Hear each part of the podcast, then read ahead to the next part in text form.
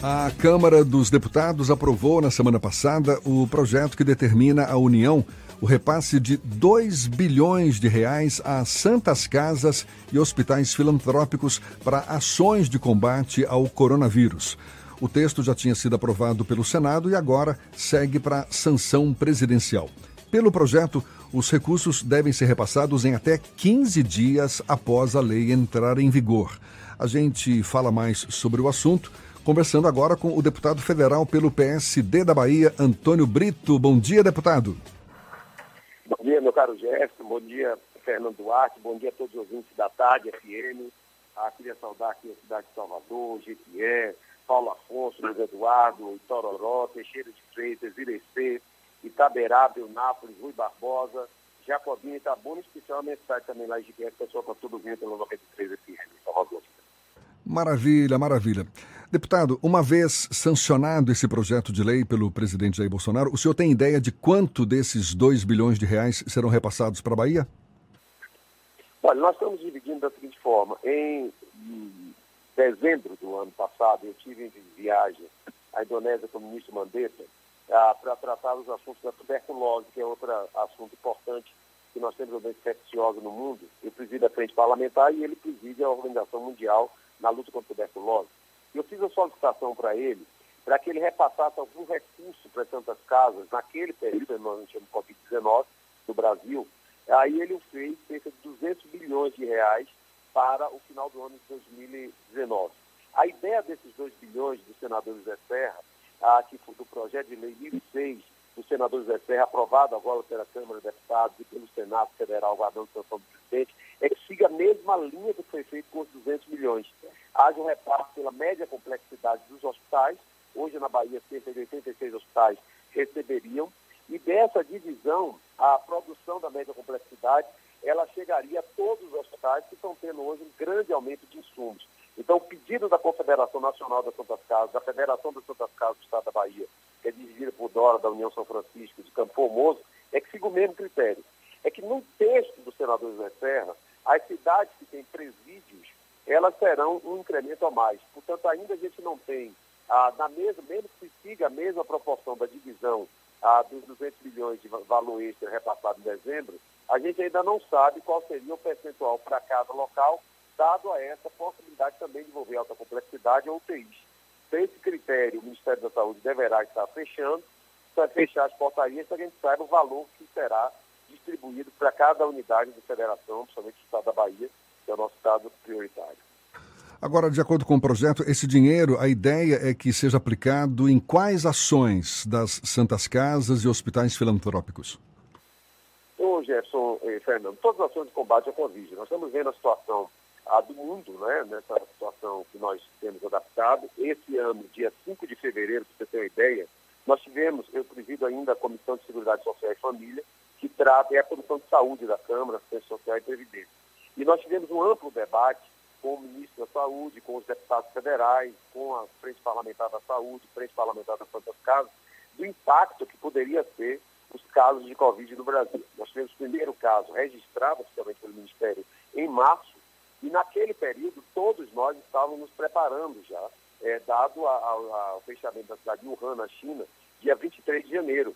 Então, nós sabíamos que o impacto poderia chegar ao Brasil. Então, todos nós começamos a verificar que tipo de ações poderíamos fazer, seja preservação de leitos de UTI, a verificação de leitos que pudessem colocar nas santas casas, até mesmo o cuidado que nós teríamos no caso do isolamento e do distanciamento social, a, a quarentena. A, naquele período, nós estamos tratando, inclusive, da repatriação de 37 brasileiros, 34 a 37 brasileiros, que estavam na cidade de Wuhan para ao Brasil, né, para a China, então nós tratamos do, do, do, projeto de lei. Então, tudo isso foi tratado com uma estratégia pelo Ministério da Saúde, com o Congresso Nacional, para que nesse momento estados, municípios e as Santas Casas estivessem preparados. Deputado, uma dificuldade muito grande do setor das filantrópicas é exatamente o subfinanciamento, já que existe uma demanda muito maior do que a oferta de recursos para, as atua para a atuação das Santas Casas e de hospitais filantrópicos em geral. Como é que vai ser a perspectiva do pós-coronavírus, já que haverá um impacto muito grande nesses hospitais, nessas unidades de saúde, por conta dessa crise é, com a Covid-19? Olha, algumas medidas do projeto de lei foram tomadas para evitar que a gente tenha um, esse, esse nivelamento com maior força. O, o, nós aprovamos um projeto de do Pedro Westphalen, que é do PP do Rio Grande do Sul, nós fizemos esse trabalho fortemente na comissão do coronavírus, nós temos uma comissão externa, que permite que nesses três meses ah, os contratos com o SUS eles sejam pagos na média ah, do pagamento do ano passado, para que evite, já que, por exemplo, você pega a Santa Casa de Tabu, no Calixto que é Rio ou o Hospital Mário Dourado Sobrinho de Itato, Curimandu, Curecê, ou você pega a Santa Casa de Rio Barbosa, ou mesmo a Santa Casa de Jiquiel, o pessoal que está lá trabalhando. E há uma queda no, na, nas suas eletivas, nas cirurgias eletivas, ele teria, porque ele está colocando leitos, UTIs à disposição do governo, do, governo do Estado, do, das prefeituras municipais. Esse projeto prevê que nos períodos desses 90 dias os contratos sejam pagos cheios, os contratos com o governo. Então, isso evita, nesse primeiro momento, que haja um impacto maior. Mas o problema, como você falou, Fernando, é que é um subfinanciamento histórico. Então você tem esse subfinanciamento que aumenta tudo, aumenta é, os insumos, aumenta fornecedores, aumenta o coletivo. E a Santa Casa não tem um aumento da tabela do SUS, ah, ou mesmo dos contratos, né, que nós estamos contratualizados para falar de uma forma mais direta, com, com seus entes pagadores, ou governo do Estado, ou prefeitura, na mesma proporção que esses insumos e, e que essa, esses valores são aumentados. Então, essa crise ela agudizaria se a gente não tivesse tomado medidas importantes. A exemplo desse valor de 2 bilhões, para o incremento do, do, das ações ao Covid-19 e também a essa manutenção dos contratos por 90 dias. É que a gente não sabe, afinal, qual será o período de quarentena e o impacto que isso ocorrerá ah, no setor filantrópico e toda a economia nacional. E por isso as medidas estão sendo tomadas por 90 dias, seis meses, mas isso poderá ter um efeito cascata no ano 2021 que a gente ainda não pode mensurar o tamanho a, da, da, da, da, da, crise que poderá incidir não só no, no setor filantrópico de saúde, mas também nos hospitais privados e até mesmo nas, em outras áreas da economia. Deputado, a gente percebe que tanto o governo quanto o Congresso Nacional ainda discutem caminhos, novas medidas para esse combate à pandemia do coronavírus.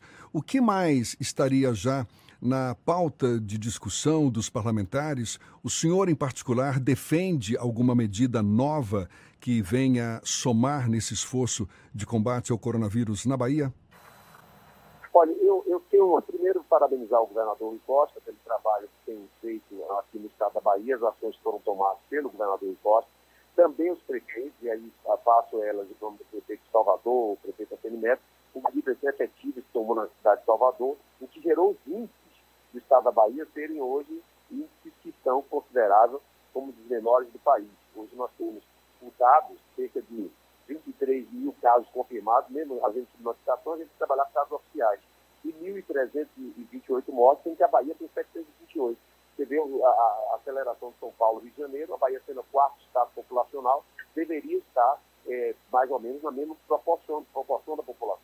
Que não está, dadas as medidas tomadas pela capital, pelo, pelo todo o entorno com o governador da Bahia e pelo prefeito, vários prefeitos e prefeituras.